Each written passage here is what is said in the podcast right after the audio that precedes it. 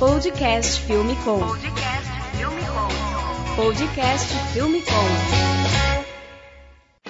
Este podcast é um oferecimento de lojadofilmmaker.com.br. Roupas, acessórios e equipamentos para o dia a dia dos profissionais de audiovisual.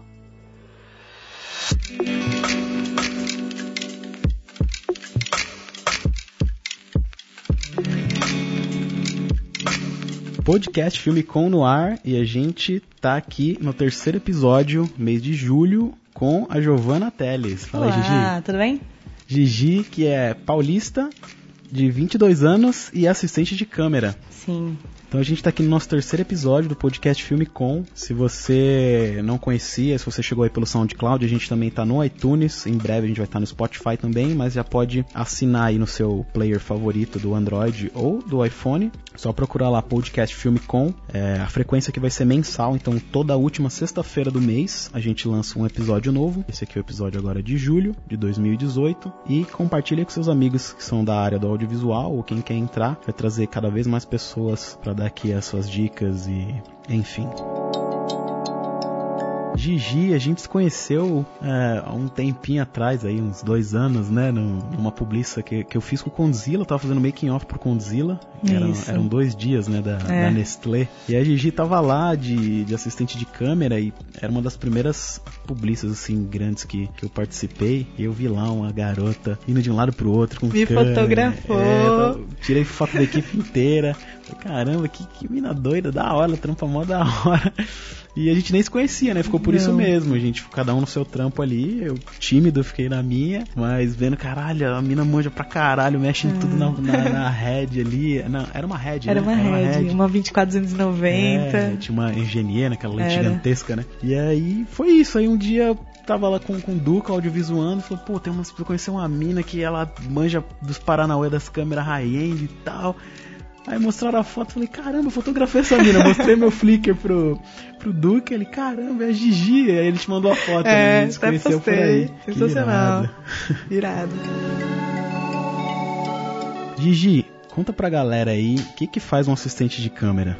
É, um assistente de câmera ele vai garantir que todo o equipamento esteja nos conformes, todas as baterias carregadas, os cabos funcionando, as lentes limpas, filtros, é, tudo em perfeita organização para na hora do vamos ver tá tudo na mão, saber onde tá o que, ter calma. Uma pessoa ágil, né? É, tem que ser bem ligeira. E, e quem que ela auxilia? O diretor de fotografia, o diretor?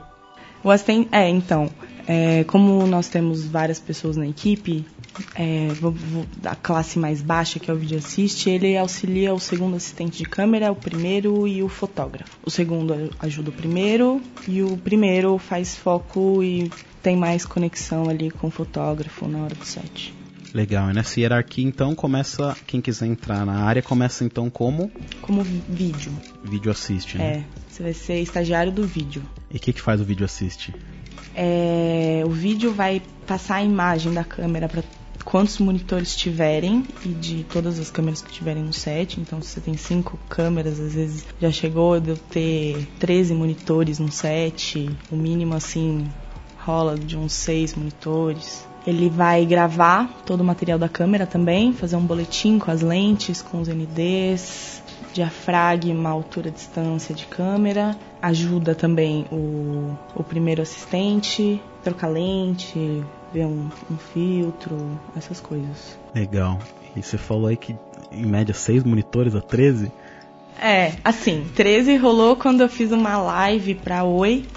E aí eram seis câmeras, então eu tive muito monitor. Rolou até uma estatística num papel com várias cores e como ia ser feito.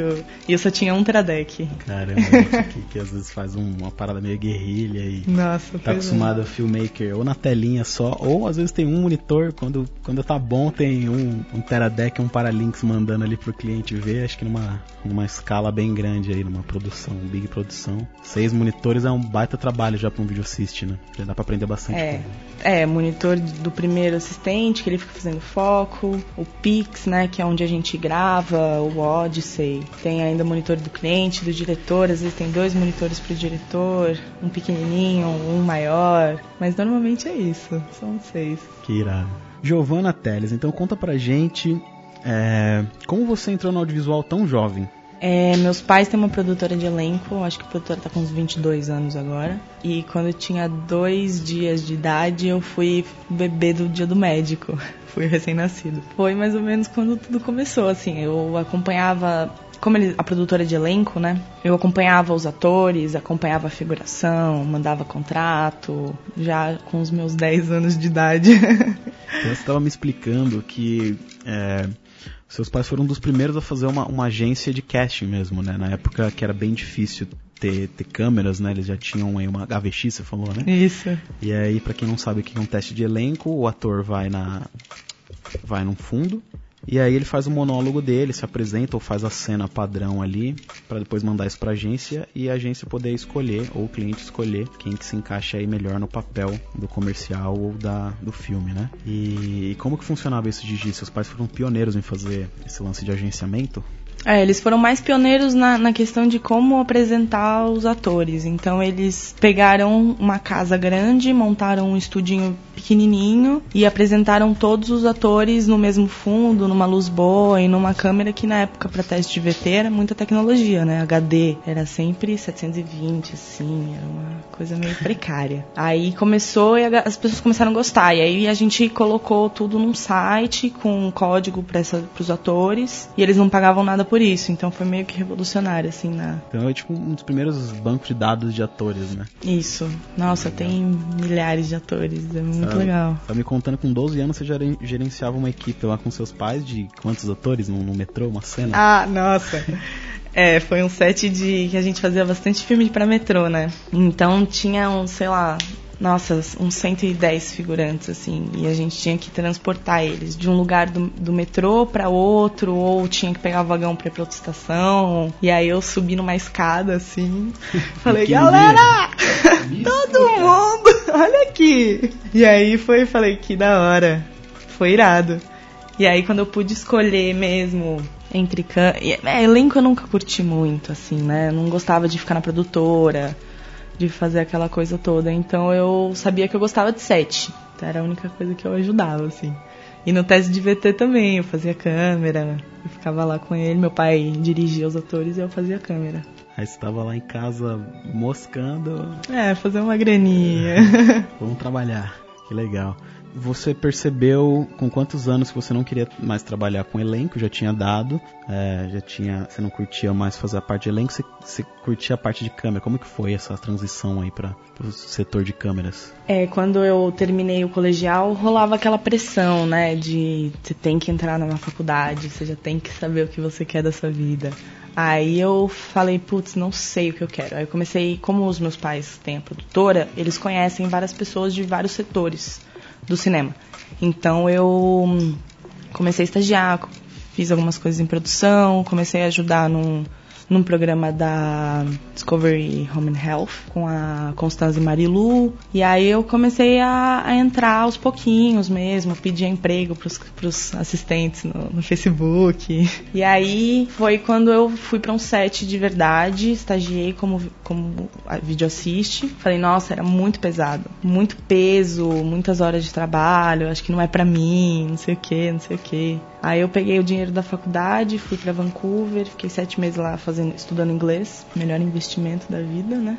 Que é inglês maravilhoso. E aí, quando eu voltei, eu comecei a trabalhar, de verdade. Qual curso você fez em Vancouver? Eu fiz um curso de inglês na BDC Language School. Uhum. Não era nada a ver com audiovisual, Mas, era? Não, não era. Eu até... Intercâmbio mesmo. É, eu até ia estudar na. Como chama? Vancouver Film School. Mas o budget era. Muito alto. Excedia, né? Legal, então você fez aquele é inglês como segunda língua, né? Que você aperfeiçoa mais seu inglês. Né? Isso, aí eu fiz um English Bacana. Preparation University, aí eu aprendi bem. Gigi, esse lance da faculdade, seus pais chegam. Como, como que funciona? A gente recebe muita pergunta às vezes, te vê também muita pergunta de será que eu faço faculdade de audiovisual? Como que é? E as pessoas às vezes caem no audiovisual fazendo outras faculdades. Como foi no seu caso? Rolou uma pressão dos pais mesmo? Seus pais trabalhando na área?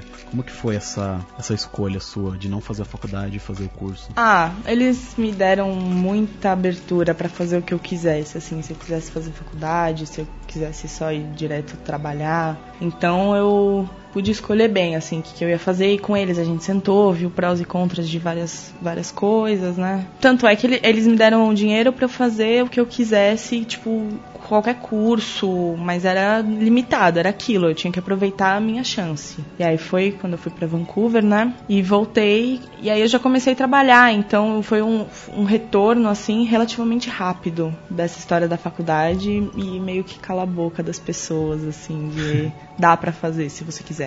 Principalmente no cinema, né? Que é muito fazer. No set você consegue aprender muito. Você tá trabalhando com pioneiros do cinema, Lula Carvalho, é, Walter Carvalho. Então, tipo, não tem como não aprender com esses caras, né? Muito mais que uma faculdade. Mas depende, se você quiser ser diretor ou fazer alguma é diretor de arte, aí eu aconselho fazer uma faculdade, sim. Acho que acho que ajuda. Muita referência, né? É, exatamente. Filme, uma base de filmes também. É, é. Legal. É, é, na parte de, de câmera mesmo é uma parte muito técnica, né? Uhum, Tem dá pra toda aprender. lance também é, conceitual de um diretor de fotografia, mas muita gente também que é eu sou um cara muito técnico mesmo, sou muito apaixonado por tecnologia. Eu sempre gostei dessa parte, né? Na faculdade em si, eu fiz audiovisual aqui em São Paulo, eu aprendi muito muito essa parte que eu tinha uma carência de parte teórica, né, de vivência de filme mesmo, de assistir filmes antigos e tudo ter uma relação, tudo faz um sentido, o lance de, de planos, e, enfim. É, e aí, voltando do Canadá, você fez algum curso aqui no Brasil? Não. Só. Já te chamaram Ah, pro, é. Pra um freela. Eu, eu voltei, dois dias depois já tinha, já tinha um, um filme pra fazer e aí eu não parei.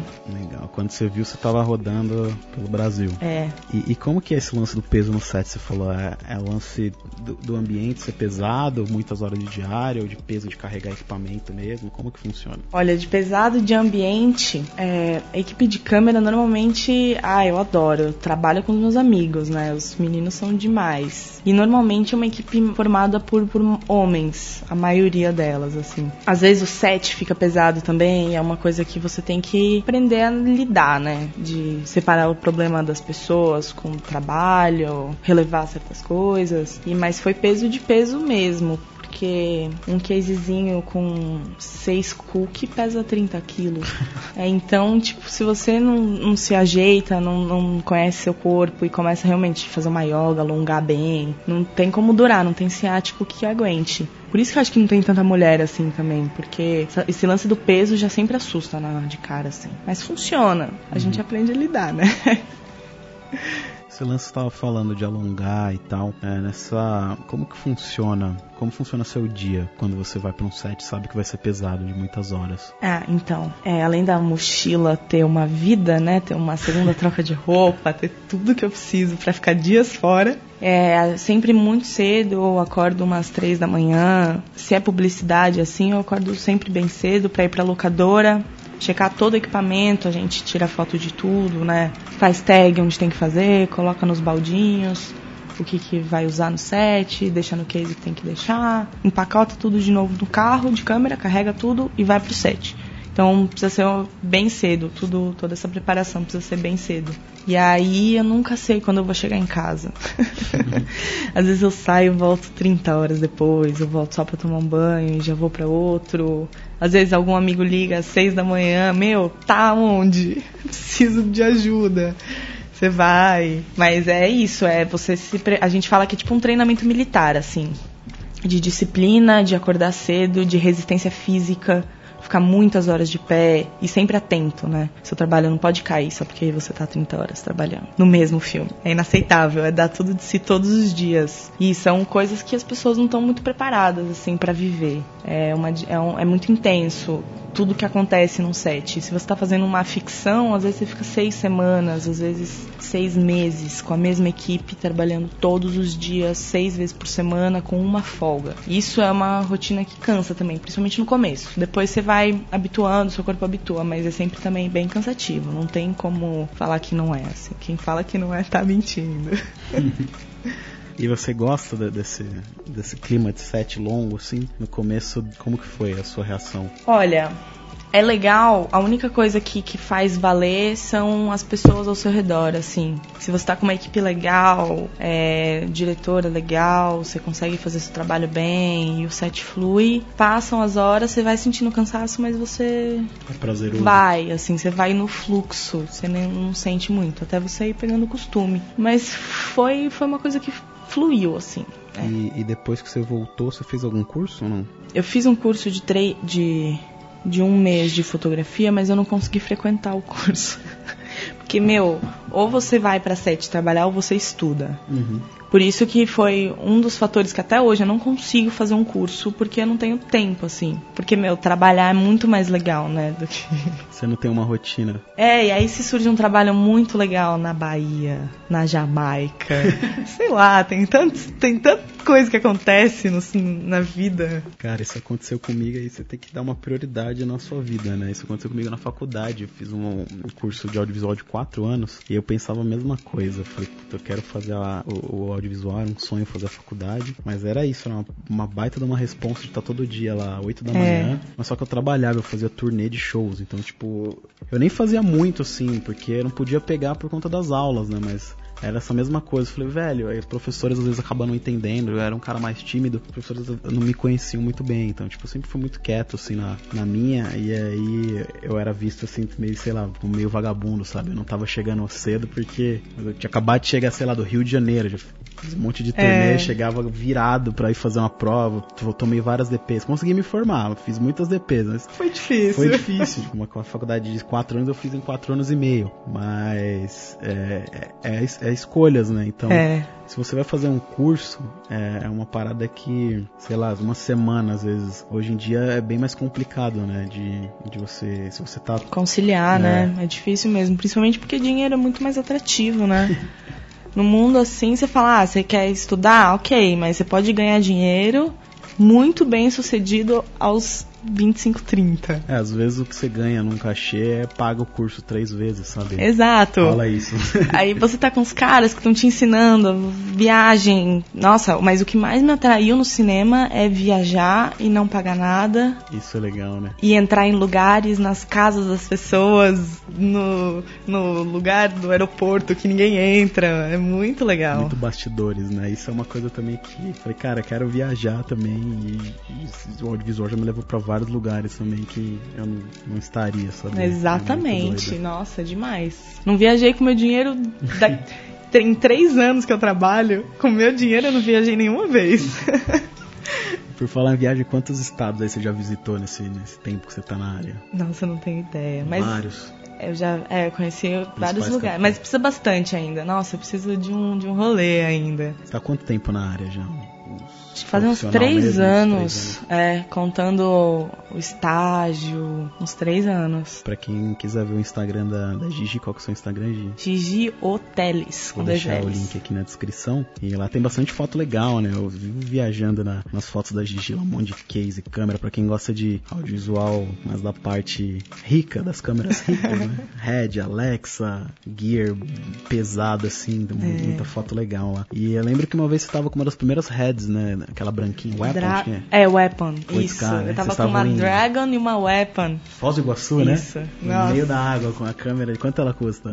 Esse filme foi demais. O fotógrafo doido com, com um tanque que entrava água nele. Então é. é- Como que você vai fazer uma cena com o fotógrafo caindo pro bar, caindo do barco praticamente, segurando aque- aquilo e entrando água, filtro colado na, na película que tinha na frente do tanque, assim. E vários panos dentro, porque tava condensando. Nossa. E uma câmera na frente. Ela tava só no bundlezinho do movie. é, e era um filme gringo, né? Chamado Paddington. Foi meu primeiro filme gringo. E foi bem difícil. Porque a gente. É, é um filme mesmo, né? Um, É. blockbuster, né? É, é um filme que se Ah, passa em pinguim, não? Londres. Não, é de um urso. Um ursinho Ah. que eles encontram na estação. É muito fofo. E ele descia as cataratas. É, exatamente. Ele caía nas cataratas. E aí a gente ficou quatro dias lá filmando E não tinha um urso, né? Tudo VFX, né? tudo. Que loucura. E a gente filmou com os meninos que fazem o VFX de Game of Thrones, de Tudo gringo. Avatar, tudo gringo. Foi muito legal. Aí sua experiência de ter ficado sete meses no Canadá valeu muito, Pô, né? Valeu muito. Pra ideia. É, demais. E, e essa câmera ela é uma das primeiras que tinha no Brasil, né? Era.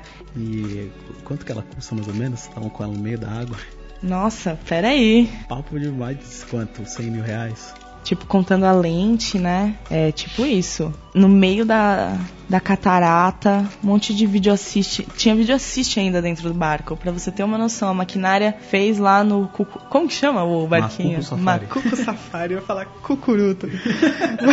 Macuco Safari. Foi uma loucura. E a água batendo assim. E aí teve uma, até uma, um certo ponto do trecho que a gente tive, teve que trocar de barco, trocar os coletes, porque a gente ia entrar numa Embaixo. situação crítica lá no meio da garganta. E nossa, foi muito A legal. emoção. Foi muito legal. E cuidando. E todas as lentes, tinha tudo. Tinha balde com todas as ferramentas, tudo cheio, encharcado. Eu, não, eu vivi encharcada por quatro dias, literalmente, assim. Mas o equipamento, como vocês protegiam ele? Foi meio nas gambis, assim. Eu peguei capucha, coloquei o case dentro da capucha, fechei ali o braço no, no capuz. E aí eu tinha que. Aí eu. Nisso eu fiz tudo na capucha. A capucha foi sensacional. Coloquei os vídeos assistes na capucha também, cortei.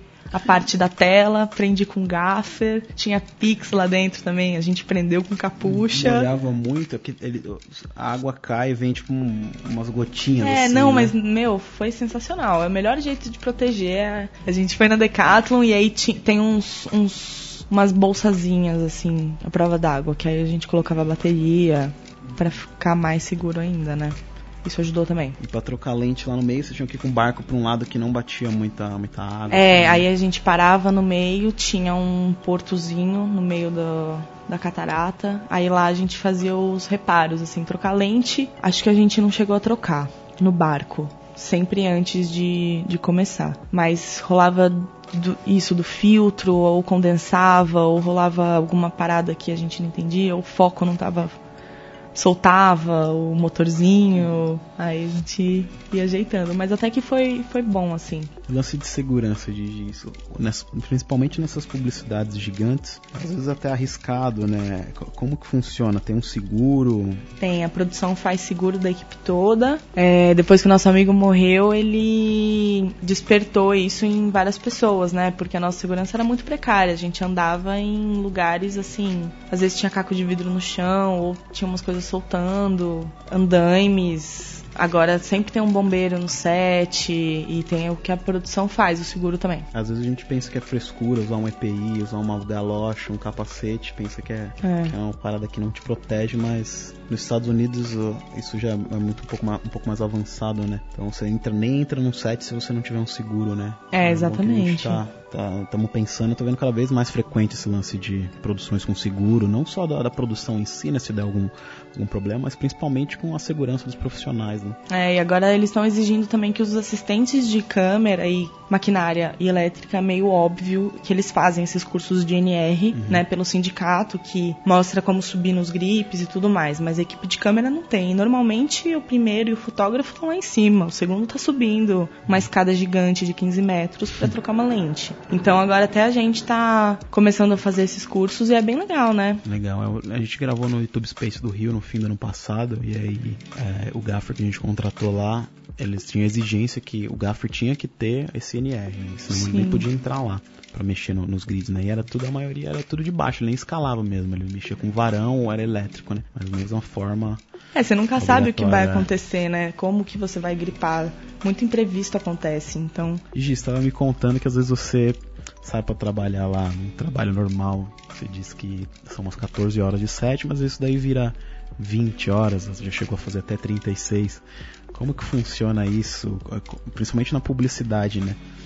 E como que você lida com isso, a paciência e o É, seu cansaço? é, então, Como que tem jogo de cintura pra lidar com isso? Red Bull. Só isso que eu digo. Mas eu não sei, a gente ativa um modo sobrevivência que a gente consegue fazer mais do que a gente imagina. É uma que a adrenalina, gente consegue. É, exatamente.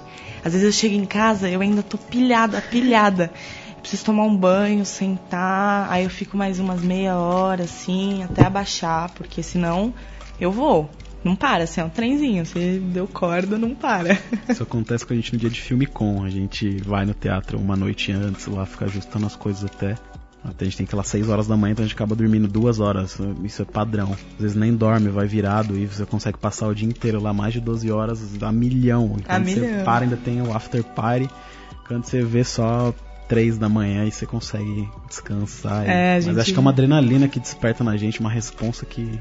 Exato, e tem É toda essa responsa, tipo, eu não posso simplesmente me dar o luxo de ficar cansada. Porque tá todo mundo filmando a mesma hora, e às vezes até mais, né? Porque a arte sempre trabalha muito mais. O diretor tá ali no filme de sangue e alma o tempo todo, você tem direção, então. E você tá com equipamento caro, você tá com lentes caras, sua atenção não pode diminuir. Porque é aí que vem o problema, aí que vem a queda, caiu, riscou, não viu quando, tem que ver quando, olhar, quando guardar, tudo isso. Então não tem como falhar, não pode. Mas, é, o Gigi, comparando aí com o trabalho normal, que as pessoas trabalham 8 horas. né? no cinema tem o lance do sindicato, né? É, quantas horas é o padrão pelo sindicato que vocês podem trabalhar pra começar a contar extra? É, é, a tabela que a gente tem são de 10 horas de trabalho e a partir disso começa a contar hora extra.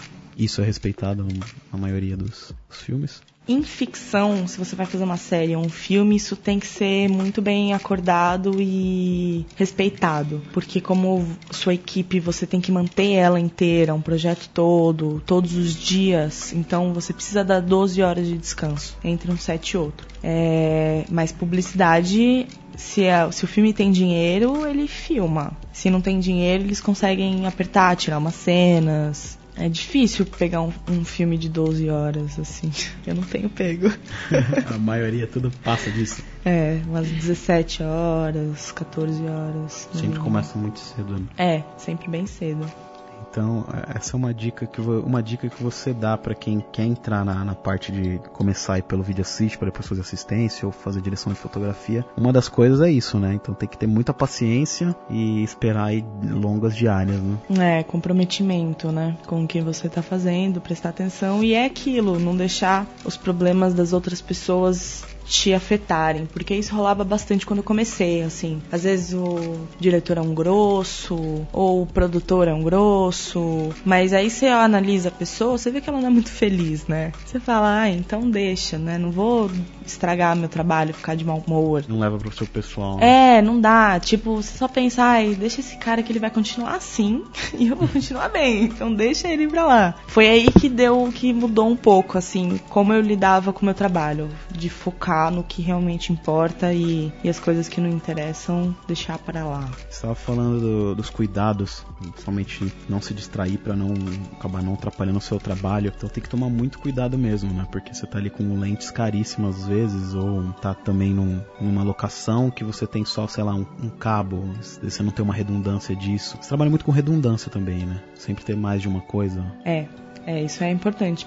Cabo, normalmente, a gente sempre tem bastante, né? É, da locadora a gente sai com uns 15 cabos. Eu fiz os meus, meus SDIs, Canari, bonitinhos, eu sei que funcionam. Eu já vou com eles, conecto o que tem que conectar, eu sei que vai funcionar, que não vai cair. Isso também facilitou demais meu trabalho. Porque cabo, é, como a tecnologia tá sempre avançando, é, 4K veio, 8K veio, os cabos ficam judiados, as pessoas não tomam tanto cuidado quanto deveriam, o carro passa em cima, isso desgasta muito cabo. Então pode ser que eles, que eles caiam e você fique um tempão tentando relu- resolucionar, cair no meio da cena, ficarem gritando seu nome no set. Aí a solução que eu achei foi essa. Então, além de você ter ali sua, sua cartucheira com as fitas gaffer, hoje em dia o, o assistente 2.0 ele tem também cabos. Pois é, menina. É, vídeo assiste. Agora a gente tem tudo, né? Nossa, eu tenho um, cordão de fita cheio de fita, com fita de papel, fita gaffer, fita grossa, duas polegadas. Tem É, tudo, mas isso é muito bom, tudo. Gia. É, também tem aqui uma vez, a gente, foi, a gente faz muita live aqui. Uma vez fui fazer uma live e, e aí tava faltando um cabo. Isso me prejudicou muito. Aí o que eu fiz? Fui lá na, na BH, comprei todos os tipos de variação de cabo. P10 XLR, tudo de áudio, uhum. né? P10 XLR, é, inverso disso, P2, adaptador. E fiz uma sacolinha aqui, sacolinha pequena, mas tem, sei lá, 20 tipos de cabos, sabe? Então se der pau em um, tem um Tem novo ali, outro, sempre isso. funcionando. Se for depender às vezes de um cabo de uma locadora, acaba ficando ruim, né? É, Um exatamente. monte de gente já usou, né? Adaptadorzinho também. Tem um quarto para três oitavos, um quarto para um quarto. A gente tem que ter tudo, porque tem assistente até que tem Odyssey, já tem Small HD, Teradec. Estão comprando, é. Hoje, estava me contando, eu pensei que você era nerds e curtia tecnologia. Pois Isso é. é o contrário, né? Você falou que tá aprendendo agora, pois trabalhando é. mesmo, né? Como que, como que é isso daí? Você tá, cada, cada set que você faz, Olha, tudo eu tive que aprender de novo. A ser organizada, a baixar a cabeça, ouvir, ficar quietinha. Às vezes você sabe quando a pessoa fala alguma coisa, você já vai retrucar. Não, não retruca, só ouve, internaliza e segue, segue em frente que vai dar certo. E aí várias coisas eu tive que me adaptar, de organização, de entender como que as coisas funcionam, fazer funcionar, fazer gambi, o que, vai pensar um passo à frente são coisas que você vai se adaptando, né? E você vai exercitando todos os dias. Isso ajuda bastante. Mas, pô, essas coisas aí de tecnologia, não sei não. Agora é que eu tô pegando mesmo, tô. Tá entendendo o que o Codec faz? tô, tô, tô conseguindo organizar meu celular. Você vê o nível, não sabia nem minhas senhas do e-mail, não conseguia. Mas agora eu tô, tô indo não, bem. Você, você estava me contando, sabe, das diferenças das lentes, né? Isso é muito importante, principalmente na, na sua área, né? É, depois que você cria já um sistema no set, que você já chega, já faz seu trabalho, não tá mais aprendendo. Você consegue observar outras coisas. E aí que você abre, né, margem para virar um segundo assistente, que é quando você vai ajudar o segundo. Enquanto seu trabalho está sendo feito, você não ajuda ninguém, né? Você fica lá na sua, aprendendo, quietinho. E aí agora eu tô, tô treinando bastante meu olhar para ver o que, que a Fujinon faz diferente da Canon e da Cookie. O que, que é a profundidade, o que, que é o foco doce que o filtro vai me dar junto com essa lente. É, tudo isso é uma coisa que você só consegue depois de um tempo, né? E principalmente porque eu tenho bastante eu consigo trabalhar com essa variedade de lentes e câmeras, isso me ajuda bem. Todos os dias treinar isso e estar tá com, com um equipamento diferente, um setup diferente. Isso é bom. Às vezes você pode, eu não sei qual, qual a liberdade que você tem com alguns diretores, mas o, o fotógrafo, de sugerir algumas coisas para eles. Né? Às vezes, sei lá, o diretor tá ali preocupado com a cena você dá uma luz para ele de usar um filtro. Isso rola, rola isso? Como funciona? Então, é, é aquilo, é você dar aquele palpite não humilde. Rolou, já ajudei, sei lá, na continuidade, assim, ah, não, mas eles estavam com problema de camiseta. Aí, ah, então a gente vai fazer com as duas camisetas. A gente faz um take com essa um take com a outra. Aí voltaram para outra camiseta e faltou uma. Aí eu tava lá para ajudar. Ah, tipo, ah, faltou a camiseta vermelha. Ou a gente não fez com a camiseta roxa. É, na continuidade eu ajudo também bastante às vezes. Mas é aquilo, rola de dar uma, uma ideia e não servir, ou eles acatarem. Mas tem tudo aquilo, você tem que ter uma intimidade, né, com a equipe que você está trabalhando. Não é só falar. Às vezes, aí tem aquilo da hierarquia, você vai. Eu não vou, às vezes, não chego pro diretor se eu não conheço. Eu vou pro assistente de direção e pergunto, tipo, ah, isso aqui tá certo ou não? Aí ele fala, não. Aí troca, ou ah, tá, então tudo bem. Falo, ah, então o o ISO dessa tá diferente da anterior, no radinho, pro segundo. Aí o segundo vai na câmera, pergunta pro primeiro, tá certo? É isso? Ah, não, tá errado. Então sempre rola essa troca assim, mas que tem que ser, tem que saber fazer para você não ser arrogante, né? Uhum. E nem se meter. As pessoas não gostam. Às vezes também rola, sei lá, ser amigo do diretor. Muitas vezes os diretores que devem te chamar, eles já têm a própria equipe, né? É, já rolou também, do diretor mesmo me chamar para alguns trabalhos. E aí, agora sim, eu tenho bastante intimidade com, com vários. Quando você vai trabalhando, né? Você vai conhecendo bastante gente e carisma, né? Eu uhum. Adoro conversar. E como, como que rola pra, pra te chamarem, assim? É a, é a produção que te chama, às vezes o diretor que pede, bom, eu quero equipe com a Gigi, com X, Y, Z. Já rolou filme que a produção me colocou, já rolou filme que o diretor, que o fotógrafo ou que o segundo assistente me pôs, o primeiro. Então é bem amplo, assim. Qualquer pessoa pode te chamar em qualquer momento. Legal. E para quem quer entrar nessa área, Gigi, é um mercado meio fechado, né? Que, que, que, você sugere para alguém que, sei lá, um filmmaker que quer ter uma câmera ali, tá, tá fazendo uns vídeos é, e quer entrar nessa área da publicidade? Olha, vamos supor, não conhece ninguém, né? Você vai entrar no mercado sem saber de ninguém, não sabe por onde começar. O que, que eu fazia? Eu pegava nomes no, nos créditos, ia no Instagram, procurava, mandava uma mensagem. Ou perguntava, ai, quem que você acha que pode me ajudar? E a pessoa me dava uma listinha de nomes e eu ia atrás. Mas a melhor opção, eu acho que, na minha opinião, é ir pra locadora. Você procurar algumas locadoras e porque lá que você vai ter contato com um monte de assistente diferente. Você vai poder aprender, você vai ter contato, você vai conseguir aprimorar tudo que você precisa. Então acho que ir pra locadora é a melhor opção, assim, para quem não conhece ninguém nem nada. E eles sempre vão precisar de alguém, né? Que às vezes rola muito mais de uma produção num dia e. É, tem, tem, gente, locadora né? 24 horas, que à noite precisa de gente, que de dia também precisa. Eu ia pra locadora às vezes só pra ficar mexendo em câmera e conhecer os meninos, ficava lá, comia uma pizza, mexendo em alguma coisa nova. É meter as caras, assim, é tipo. Porque ninguém vai, vai fechar portas pra você se ver que você realmente quer aquilo. Você curte também essa parte de tecnologia e tal. É, né? você é, um parque de diversões, né? Nossa, é demais. Cara, e é bem acessível isso. Você liga numa locadora. Uma vez eu liguei na Elite Cam e eles. Acho que foi na época que lançou as Black Magics, as cinema câmeras, e eu queria saber mais de dela e tal. Cara, eles falaram numa boa, vem aqui, você já testa aqui, a gente Uhum. põe uma lente, você vê e tal. Então é bem, bem acessível isso, né? Você ter alguém. Ou ligar mesmo, se tiver alguém. Que, que possa te indicar numa locadora, alguém que já tem cadastro de alugue, é- já, já encurta isso, né? Sim. Então, Tem é, várias, esse lance tem- dos créditos também é, é uma, é uma boa, né? É, legal. Eu, eu lembro que eu sempre ia no cinema eu ficava vendo o nome do pessoal e na época não tinha Instagram, né? Mas só que você dava um Google e via que essas pessoas fizeram, né? É, ver quem trabalhou. Aí você pode entrar em contato com o vídeo assiste, com o assistente de câmera que fez. Até na gringa já vieram falar comigo de. Então eu acho que é isso, é dar as caras e fuçar. Que locadoras você indica aí que tem essas câmeras mais high-end? Meu, tem a Monster Cam, os meninos lá são demais, tem bastante coisa, o, o espaço é bem amplo, e tem a 22, né, que é atrás de lá, então eles têm muita coisa e eles são demais, assim. Tem a câmera 2, que eu ia também. Foi quando eu ia mais na câmera 2 quando eu comecei. Tem a Mark. Mark Filmes. Eu adoro a Mark. Eles têm vários equipamentos, é, várias lentes, o espaço também é bem bom. Tem a JKL.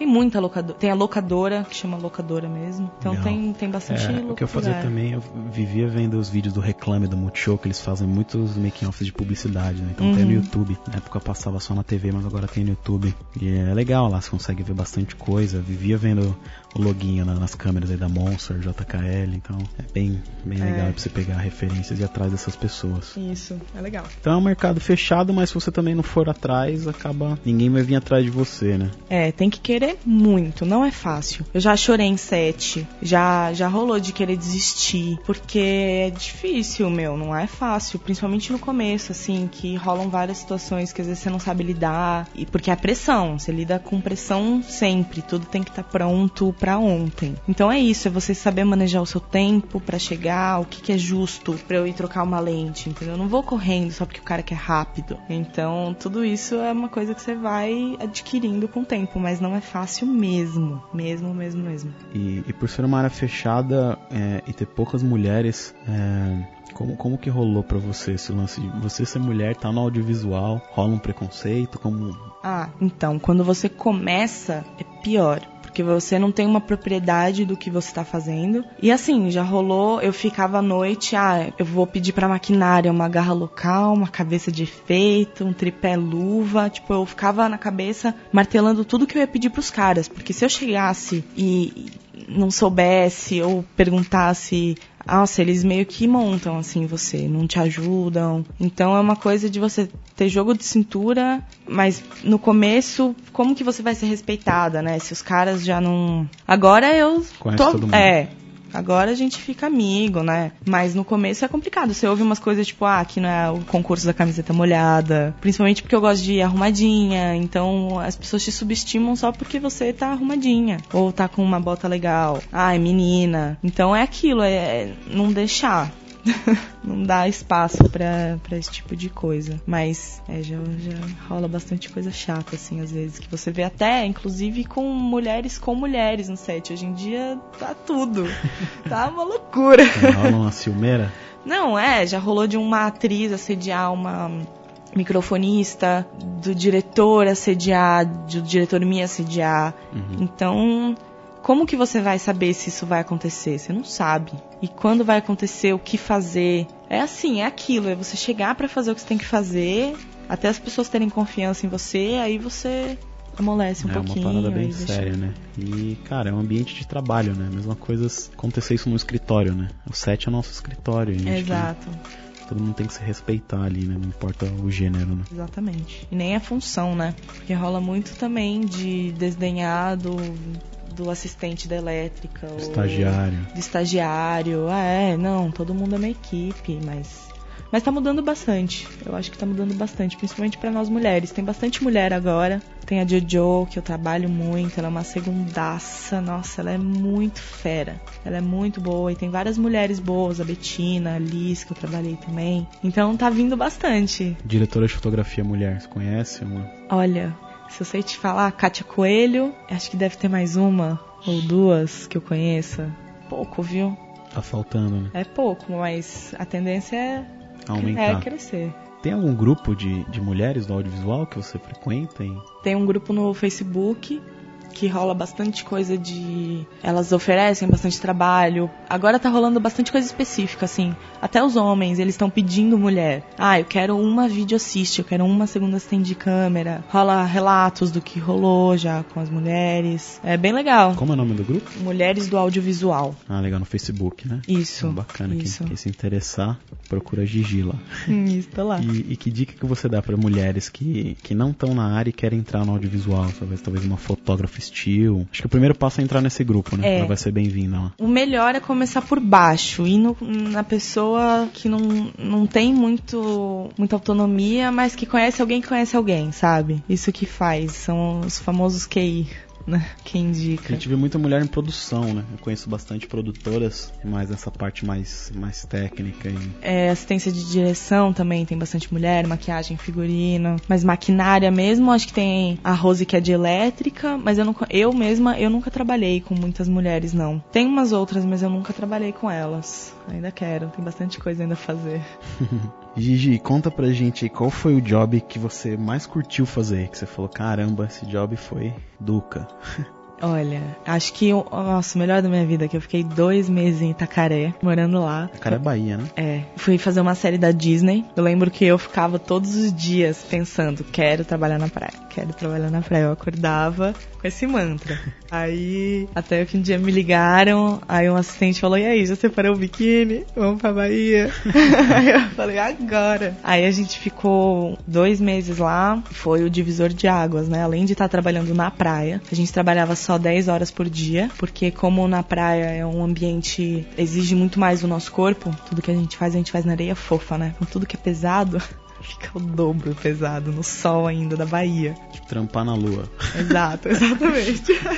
Sobe na pedra, lembro até hoje. Ah, não, agora a gente vai fazer uma cena ali do outro lado da praia, em cima das pedras. Beleza, vou lá eu, vídeo assiste, botinha, carregando tudo lá. Quando eu subo na pedra, eu vejo um cara acenando, tipo, não, volta, a gente não vai. Aí volta tudo. Aí a desprodução, todos os dias da praia a gente desproduzia com alquinho, com cotonete, vap, é, vap não, é, escovão na, na- nos tripés. Ah, isso pra limpar, os limpar, equipamentos, é, né? todo dia era uma desprodução grande, assim. Além de ter esse, esse ser tudo mais slow por, pra areia te prejudicar, ainda ela entra, né, na- nas coisas. né? Sim, o cuidado com tudo é o triplo. Cara, eu te falar que eu fui pra, pras dunas lá em Floripa Hum, no, nossa. no mês passado. Tava lá, meninão, com a câmera, lindo. De repente, velho, saí das dunas, a, a hora que eu ia mexer, na, era uma 2470. Aham. Mudar de 24 pra 70 você ouvia os grãos dentro da lente. Então, triste, Tive né? que mandar meu? limpar, aí eu gastei 400 reais. Caraca, nossa, não, me leva, na próxima me leva.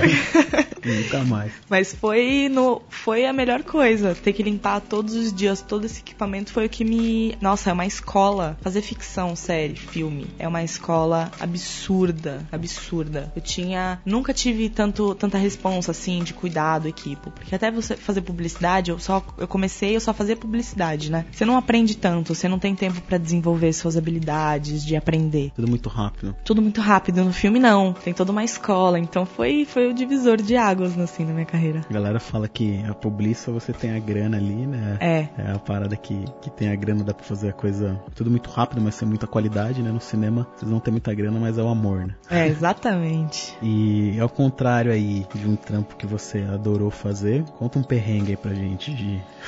Nossa, esse set.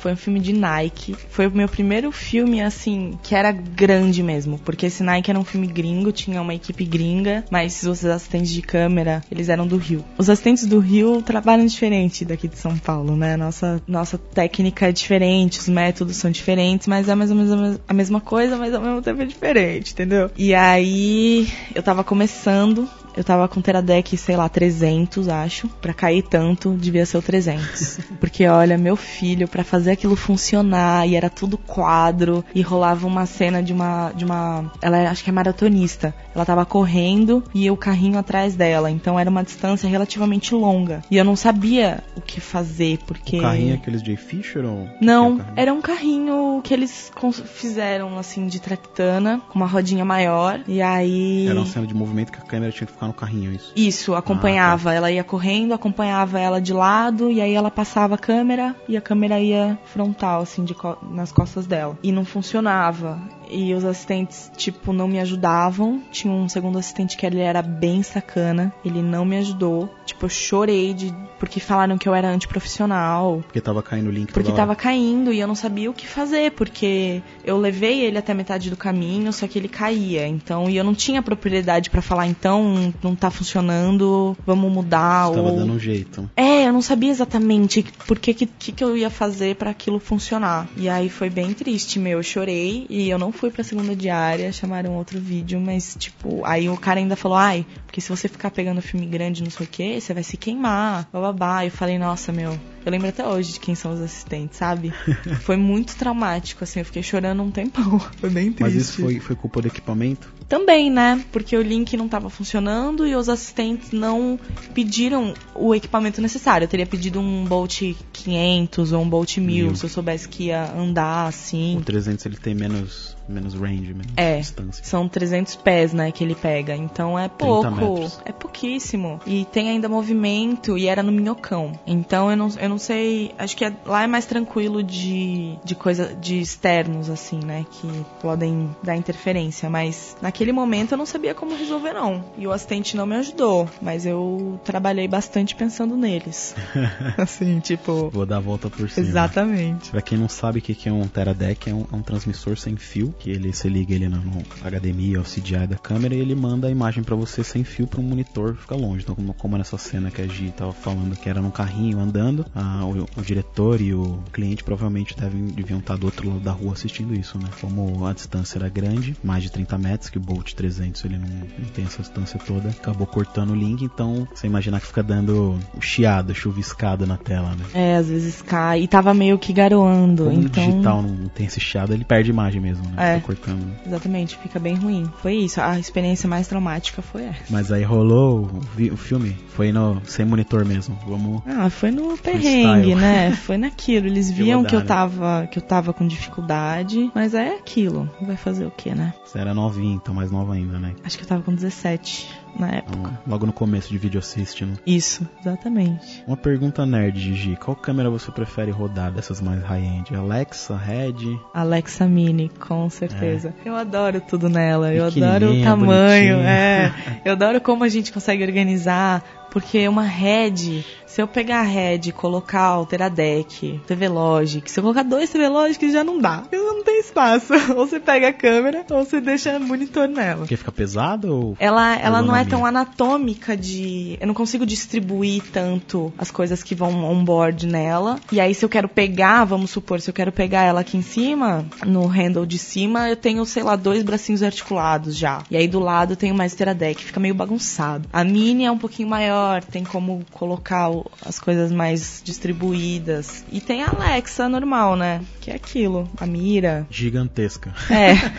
Passo que dá e sobra. Legal. Fora que o menu da Arri é sensacional, né? É bem intuitiva, é tipo um iPad? É bem mais fácil que o da Red. É, eu realmente tenho problemas com a Red, assim, eu não curto muito ela. Embaixo as luzes, eu não gosto como ela fica. Então, e o menu da, da Arri é sensacional, é aquilo, você vai entrando, é muito fácil de, de identificar onde, pra onde você vai, o que, que você tem que fazer, é muito bom. Gigi, a gente tá fechando, chegando já no fim do nosso podcast. Fala uma coisa, é, onde você se vê daqui 10 anos? Você quer estudar fora? Você tinha me falado que você tinha um, um sonho de estudar em LA? É, com certeza. Filme gringo. Depois que eu fiz o Paddington, e aí eu fiz umas coisas, eu vi que realmente dá pra, gente, pra, eu, pra eu crescer.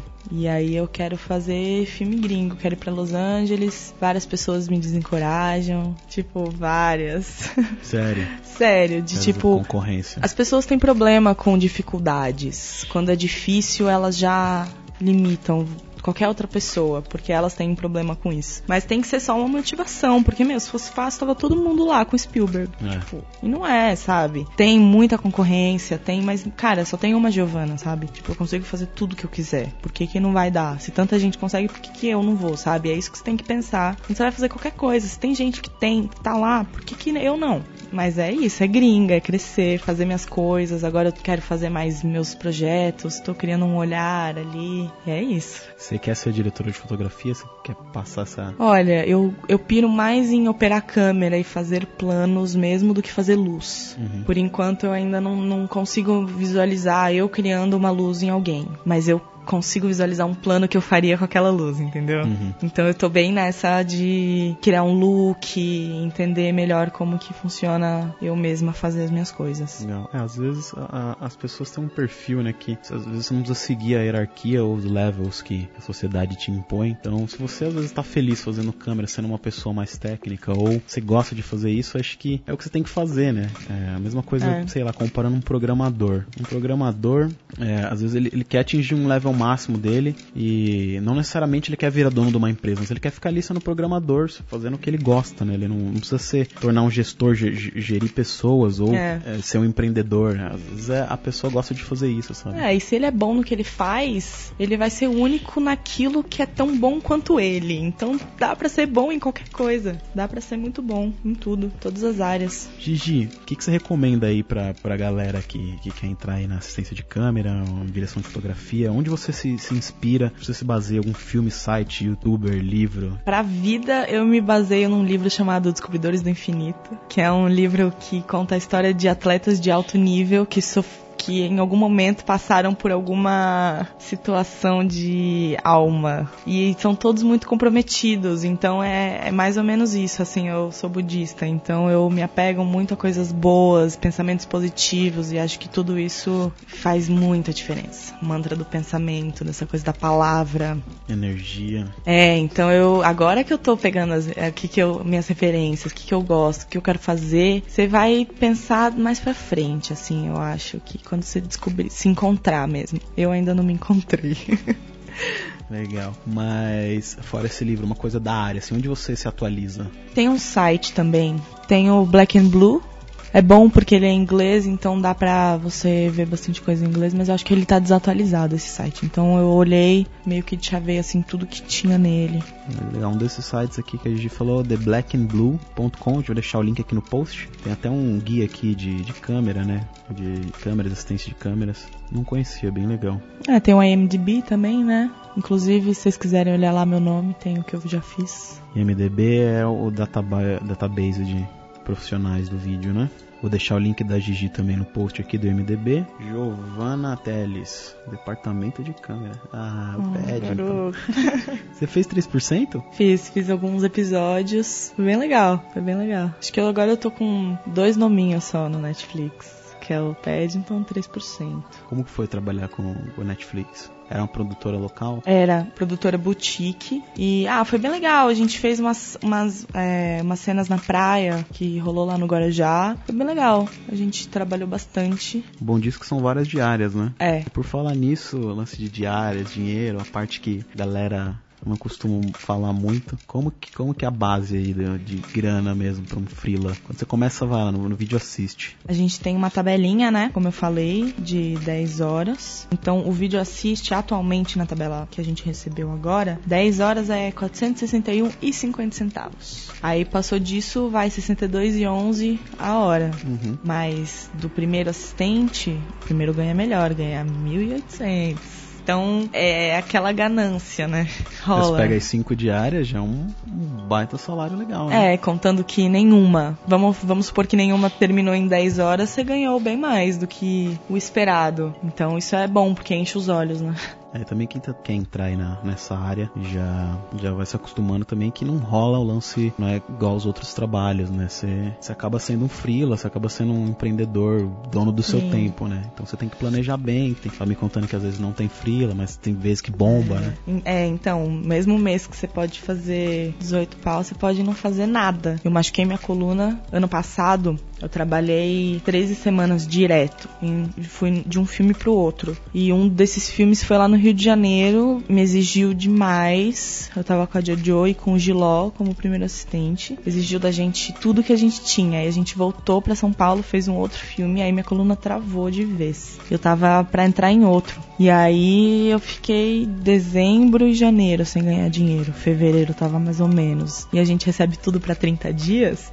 Tipo, quebrou, né? Aconteceu um imprevisto que me quebrou o ano, tipo, o começo do ano todo, assim. E eu não guardei dinheiro. Tudo que eu ganhei, eu gastei.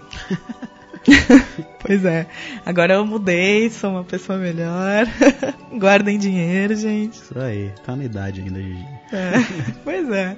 Bom, legal. Então a gente conversou aqui hoje com a Gigi Oteles, Giovanna Teles. Eu vou deixar aqui os links dela. É, se você quiser saber mais também sobre a Filmicon, o evento vai ser esse ano, evento de 5 anos da Filmicon, no Teatro Frei Caneca, dia 14 de dezembro, uma sexta-feira. Em breve teremos ingressos à venda. Tá também inaugurando uma loja, que é a loja do filmmaker.com.br, que vão ter vários acessórios para filmmakers, camisetas legais que a gente fez com muito carinho, bonés, é, acessórios também para você que é filmmaker, câmeras, então coisas para câmeras, enfim, dá uma olhada lá no site, tem bastante coisa legal. Sigam a gente nas redes, entra no nosso portal que é o filmecom.com.br, lá tem, tem todos os nossos links e os vídeos que a gente posta, onde está reunindo tudo nesse portal. E Gigi, obrigado aí por ter vindo. Obrigada eu, prazerzaço. Vamos ver se a gente vê a Gigi numa Filmicon e fazer um, um workshop hands-on. Irado, vai Como ser configurar a Alexa Mini Baby. demais. Muito bom, muito obrigada.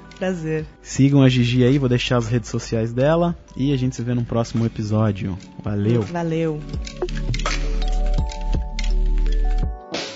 Podcast Filme Com. Podcast Filme Com. Podcast Filme Com.